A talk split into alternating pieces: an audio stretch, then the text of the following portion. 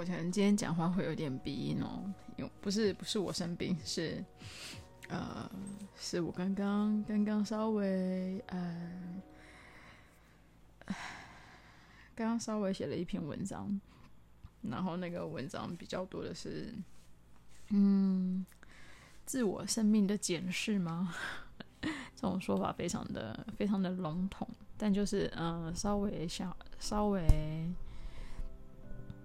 对，稍微稍微去回顾一下，嗯，自己自己的人生，所以写着写着我就落泪了。虽然一开始在写草稿的时候几度就已经在落泪，但我有 hold 住我的眼泪。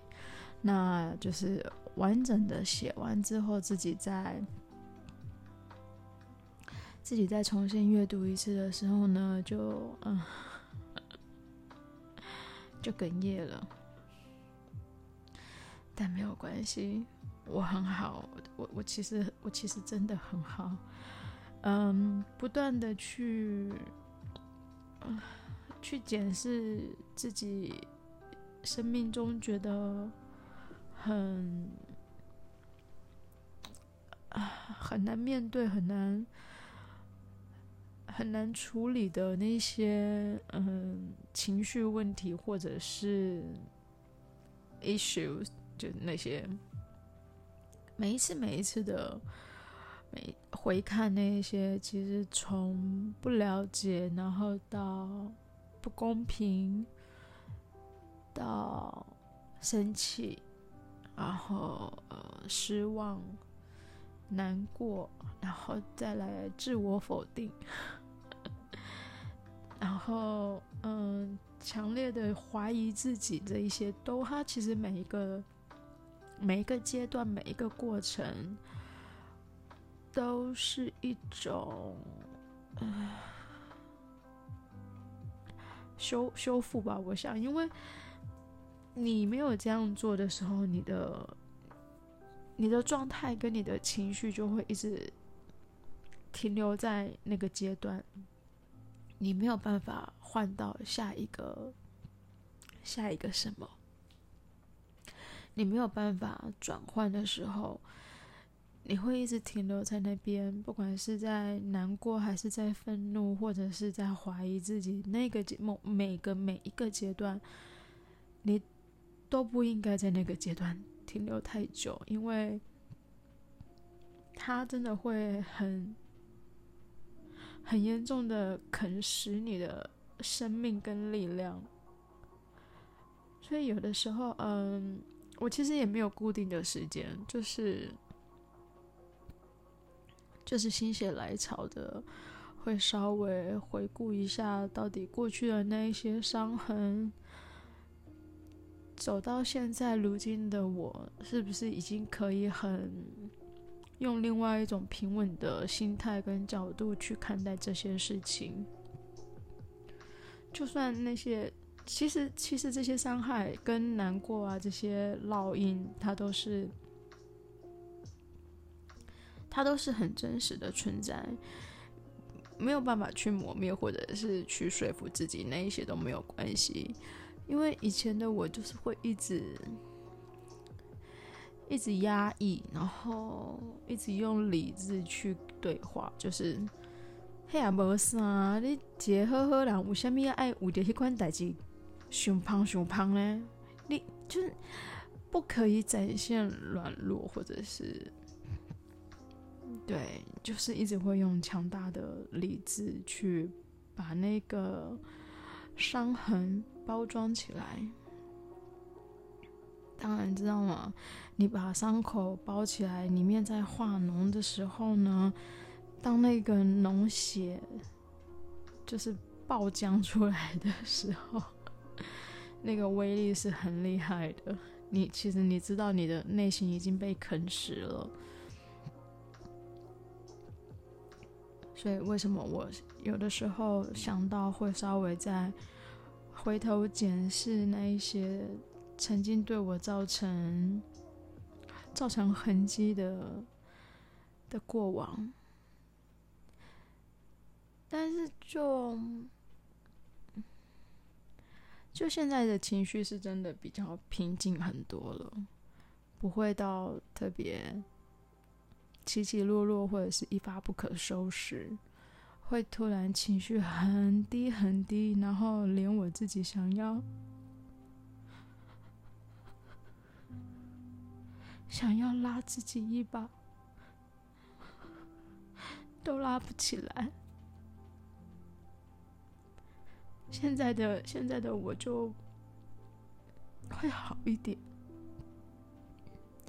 因为大概知道那个深渊走下去会有多深，也走过，所以大概不会想要再经历一次。所以当情绪到了某一个阶段的时候，我就会收起来，不会让自己一直过度的呃沉浸或者是陷入在里面，因为很可怕，走走不出来，真的是 会在里面迷路哦。迷路之后真的是很可怕的事情，所以千万是应该要去一次啦，真的，因为你去过之后，你就知道在情绪里面迷路是一件。不归路，于是乎，呃，对，必须必须走一趟的，走一趟你就知道，嗯，no no no，not again。对，这就是为什么我现在讲话会有一点鼻音的关系，然后我也不太好在录音的时候擤鼻涕，那个声音很大，对，就嗯，忍着吧，听着我的鼻音吧。那其实。啊，讲点讲点比较稀松平常、比较欢乐的事情好了，不然我觉得我每次只要讲到这一类的事情，我就会，呃，对，anyway，之前有想要讲的就是设计师跟设计师讨论房子搭建跟设计案的问题嘛。那其实因为这一块我真的是个菜鸟，就是我根本不是这个专业，那。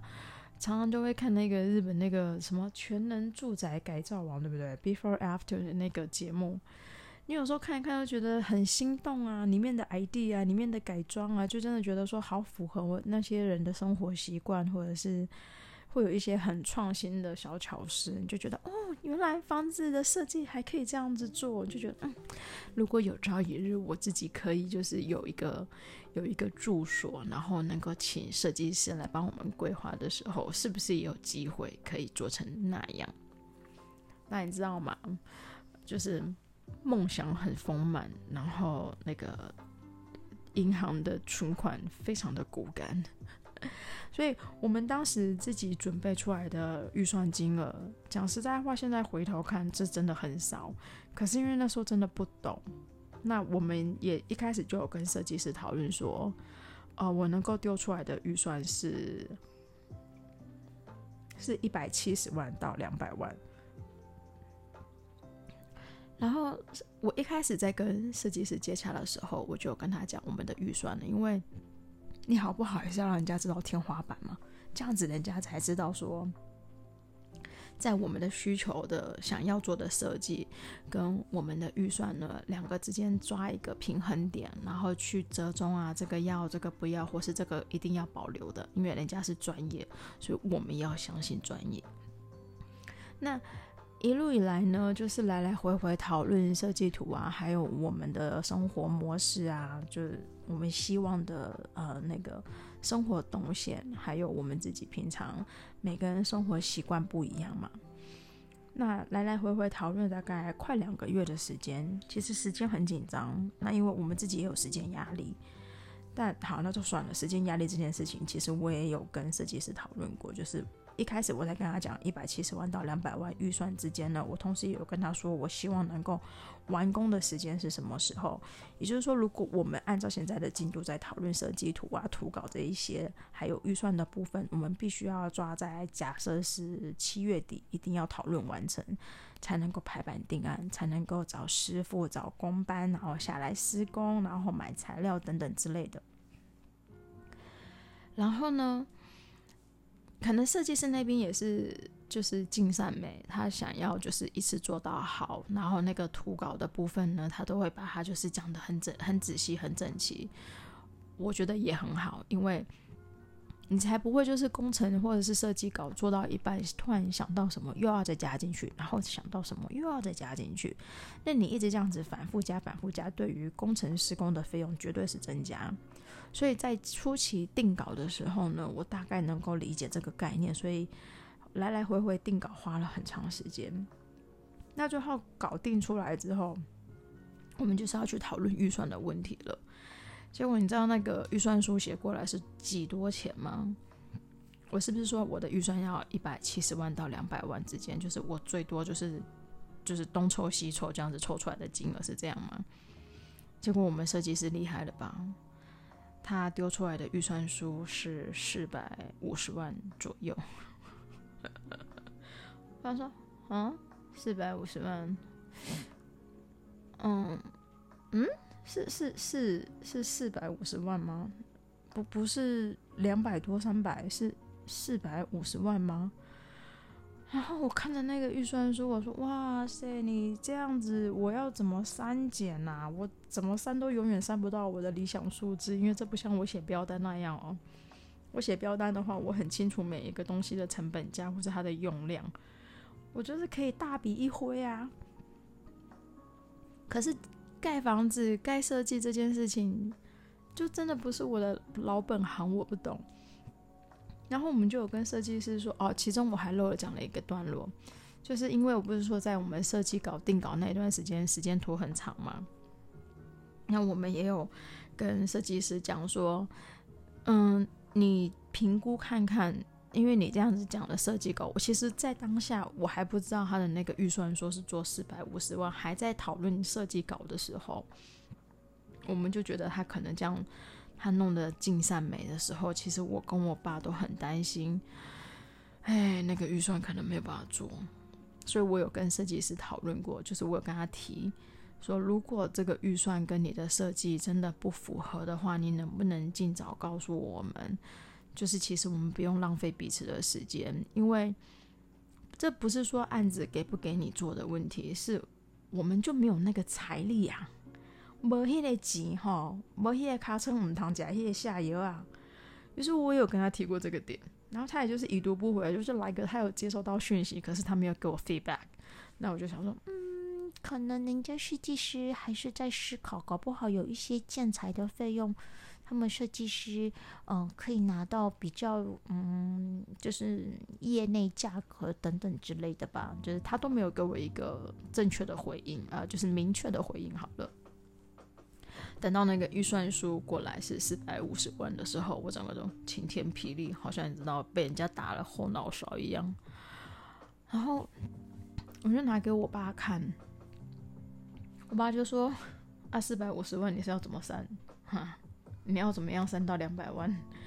然后我就跟我爸说：“嘿嘿嘿，我我也不会，所以我想问问你的想法。”然后我爸就说：“那你跟设计师说，这张就不用玩了，那个就像说收工了，收工了，不用玩了。”然后你知道吗？那个时候定稿的时间，最后他预算书给我的时间已经大概是八月中旬了，还是八月初，反正就是很晚了，根本距离我们一开始设定的定稿的时间就是晚了大概一个多月。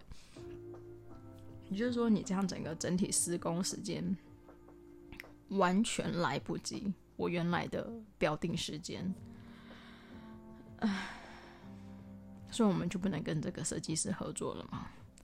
那设计师就说，既然没有缘分，就是那就是交个朋友，留个还是我们就是没有交恶。那他就说，那个设计稿费呢，他要跟我们做收六万块。然后我爸就不能接受，我爸就说，你不是一开始有跟人家讲一百七十万到两百之间的预算吗？你有没有讲？你有没有讲？那我就说有啊，我写在赖上面啦，赖的截图、对话记录都有啊，而且他也有跟我说收到、了解、感谢你的，一开始就告知等等之类，这些对话都留着。然后我爸就说啊，我都有跟他们，就是都有讲预算是一百七到两百之间的，啊，你现在做一个这个四百五的，那你是要我怎么接受？那你从头到尾就是在共攀啊！你明知道做出来不行，然后你现在要跟我说那个设计稿费六万块，我挺挨乐你。然后我想说，对啊，我也觉得不太合理啊。可是其实我可以了解的是，做设计稿，人家画图画稿，就是那一段时间的脑力激荡，本来就是应该要收一个，呃，收一个算算是咨询费吧。就是这个概念我懂。然后我爸就说。啊，说那个咨询费是可以的啊，啊你的哪边修个老板空吼，这我今天不要多，你自己去跟他乔吼，给给两万，然后我就 OK 啊，反正反正对方已经回来找我的。那在若干天，我其实也不太记得自己多久之后，反正设计师就打给我，想就是要跟我联络拿当时的那个呃建材的样本，因为就。他当时来讨论讨论预算书的时候，也有拿建材的样本，那一些样本是要回收的。然后我就说 OK 好，那顺便跟他聊一下那一个就是图稿费的事情。然后我就跟他说，因为我们不懂，所以一开始就跟您提过是一百七到两百之间。那以您的专业程度，如果你觉得这个案子跟这个预算金额是真的不符合到很夸张、很离谱的时候，你也没有告知我们，我们也就只能傻傻的相信专业。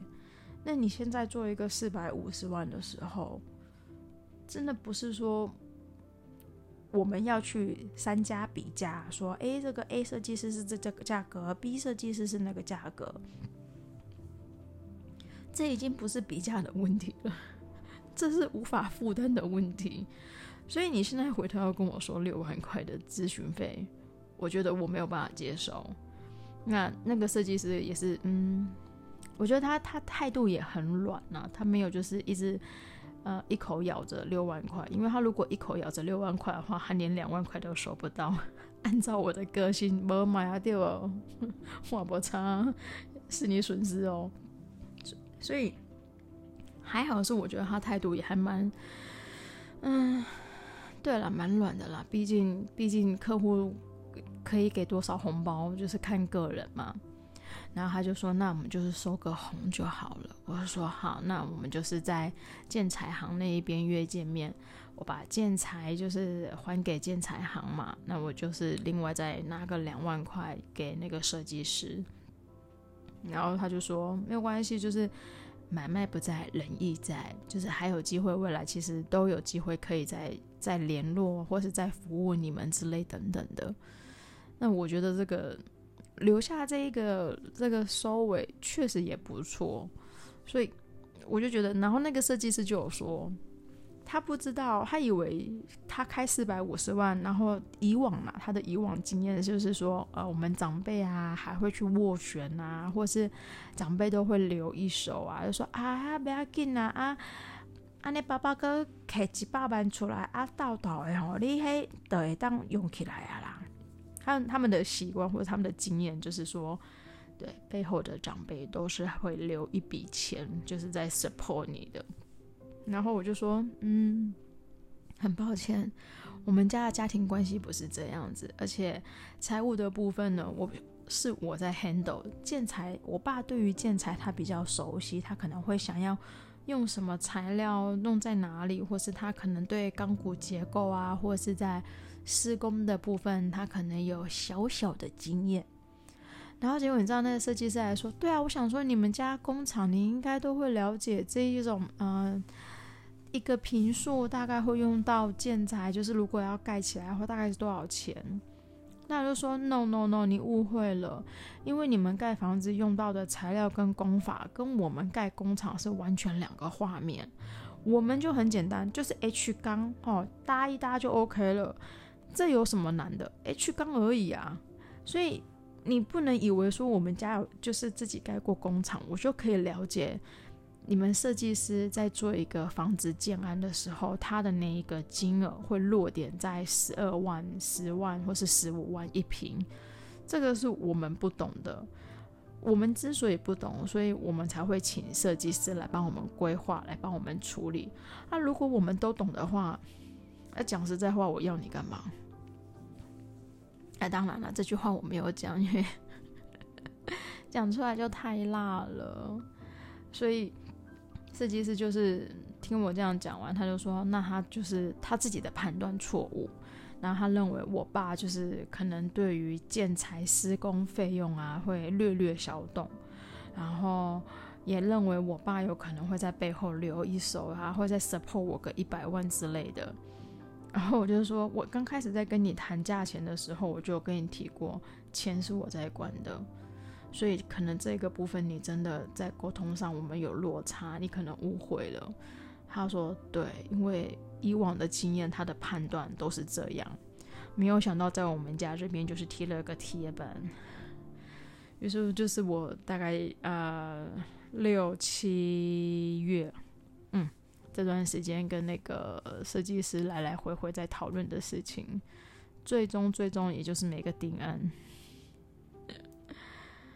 唉，但其实也都是一个过程，也是一个学习啊，这样子等于。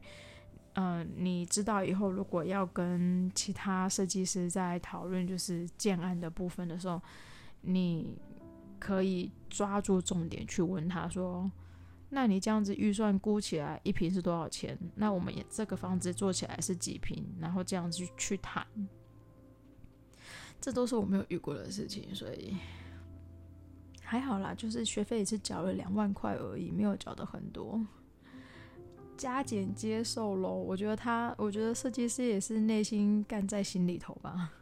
什么？我忙活了这两三个月，只收了两万块，什么东西呀、啊？就我真的觉得沟通很重要，你必须要让对方知道你们的状态，不然每个人的想象、每个人的经验都不同，他听到的这一段话的解读。也会跟你说出的这一段话的用意是南辕北辙的，所以我下次真的要记得再回头问说：你真的有懂我意思吗？你把你理解的意思再说出来给我听一次。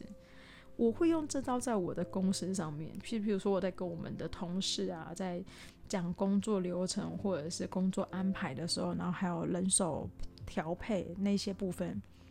讲完的时候呢，我都会跟我同事说：“你有懂吗？你知道我在说什么吗？”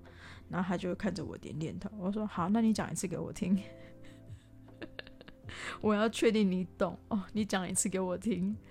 然后他就说：“会哟，我懂啦，啊，我就不会讲啊。”然后我说：“你真的有懂哈？好，没关系，你去执行看看啊。如果那出错哈，我的怎样，你就是没有听懂。”不过好家在就是可能跟我共事久了以后，呃，同事们也都大概知道我的思考逻辑，对，都不错，都有理解。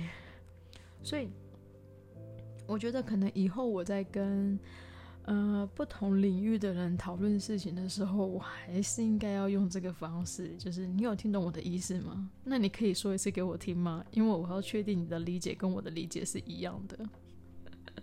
虽然。虽然这样子听起来好像非常冒犯人家，但我与其前面冒犯你，我也不要到后面我们都已经以为彼此谈妥了，结果造成了一场误会，然后全盘皆废掉。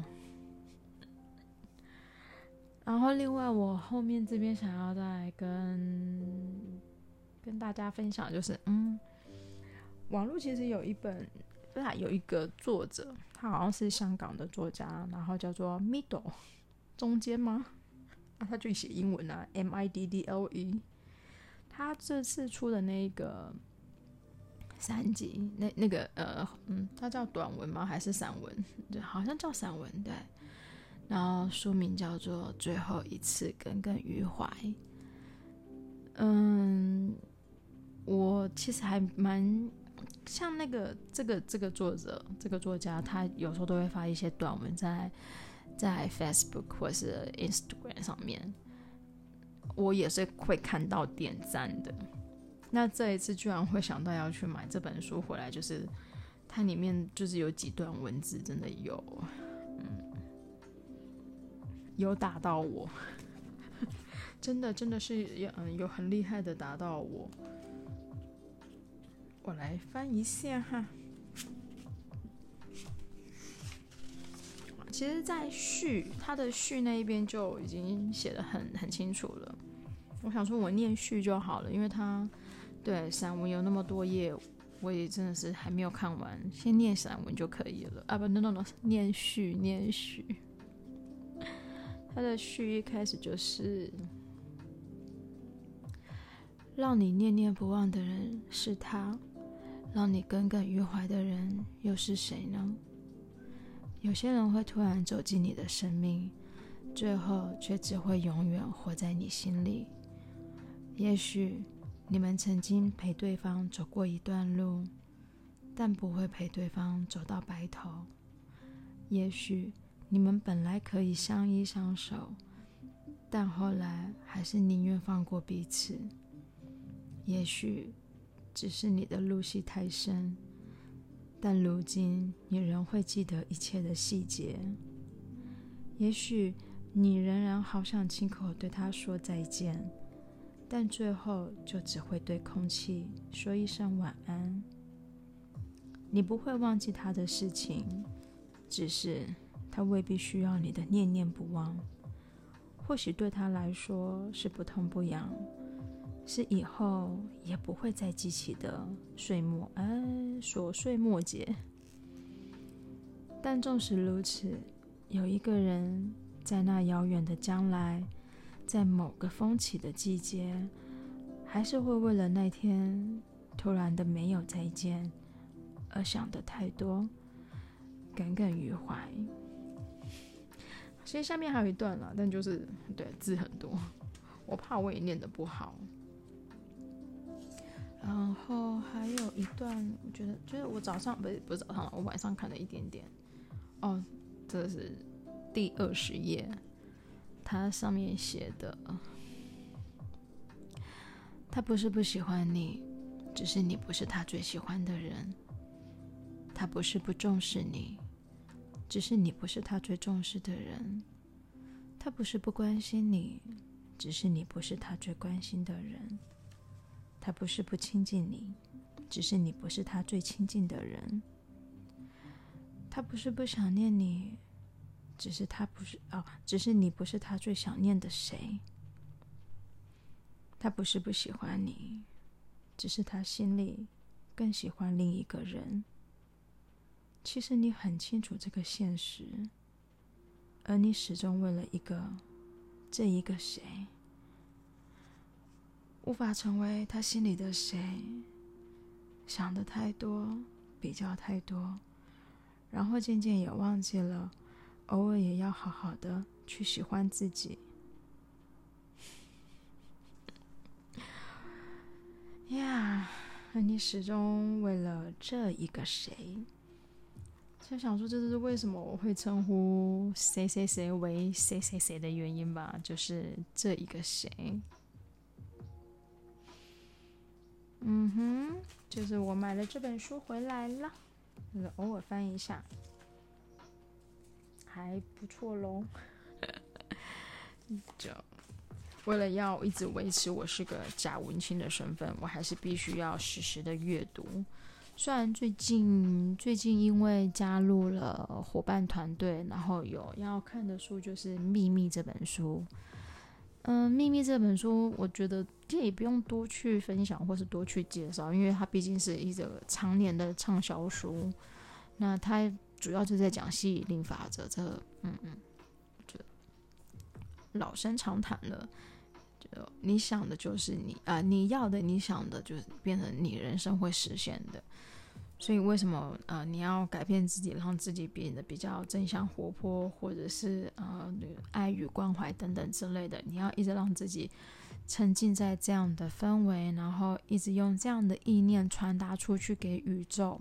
对，跟宇宙下订单这句话，就你不能一直沉浸在嗯难过、悲伤、愤怒啊，或者是相对比较负面的东西，因为你一直想的这些东西，这些东西就会来靠近你。我觉得没有错，所以回到一开始我讲的就是，我们要去回顾自己人生所有的痕迹，是因为我要从这个阶段进入到下一个阶段。我不要让我一直停留在啊、难过或者是不了解，等等之类的。不管是哪一个阶段，或是哪一个情绪，我都想要 move on。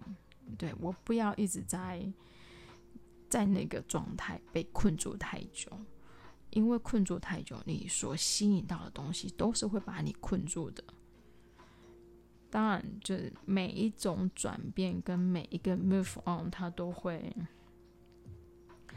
驱使更多的动力。那那个动力带你去的结果是好跟坏，也是你可以自己决定的。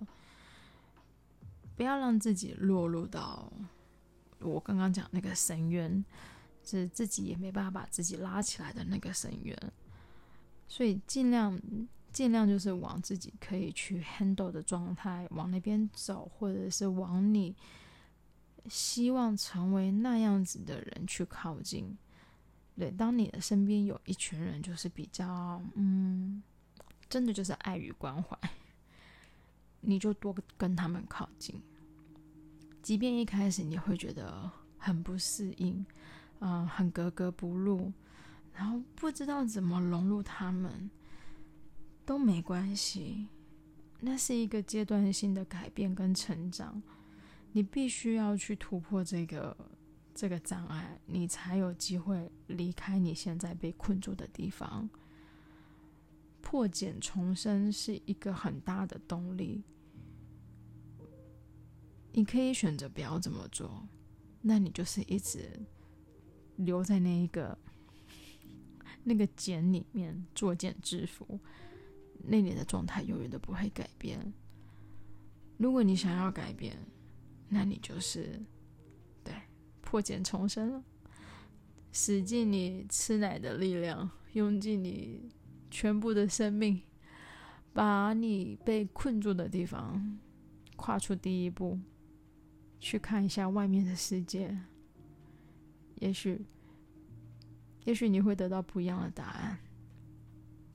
当然，我们都希望那个答案是好一点的答案，不然你就会回头想：啊，外面是这样。那我干嘛要出来？那我好好待着不好吗？未知喽，未知的旅程就是这样。你没有去，你没有去探索，你就不会知道是什么结果。当然，你也可以非常相愿的想说，嗯，我觉得外面也不一定很好啊。我留在我的小圈圈里面也没有什么不好啊。嗯，确实是，确实是没有什么不好，这就是人的选择而已。你也可以每天都吃饭，不要吃面。那也是选择，嗯，哎呦，讲着讲着又三十多分钟了耶！我实在是很会废话哎，但是我面对面对旁边是一个活生生的人类的时候，我没有办法可以这么侃侃而谈，我真的没有办法，我只有在，对，我只有在面对自己，然后看着手机，然后看着麦克风，我才可以，啊、很轻松的，然后很很没有负担的说出说出我所有想说的事情。哎，我真的不太会跟人沟通，哎，大概可以慢慢练习吧。我觉得跟跟跟人人类跟人类对话好恐怖啊，我都不知道他们在想什么，哎，然后我也不知道我讲的他们有没有听懂，或是我讲的他们能不能接受。我就会很紧张、很焦虑，所以，嗯嗯，对，anyway，就是这样咯。嗯，夜深了，该睡了，晚安。